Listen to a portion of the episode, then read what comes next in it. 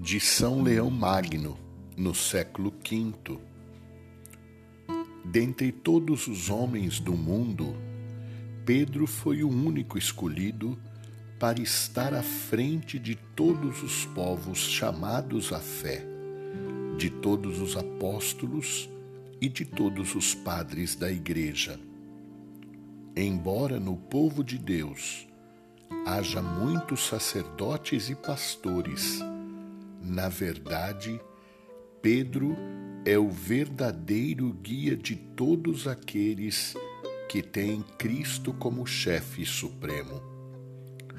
Deus dignou-se conceder a este homem uma grande e admirável participação no seu poder.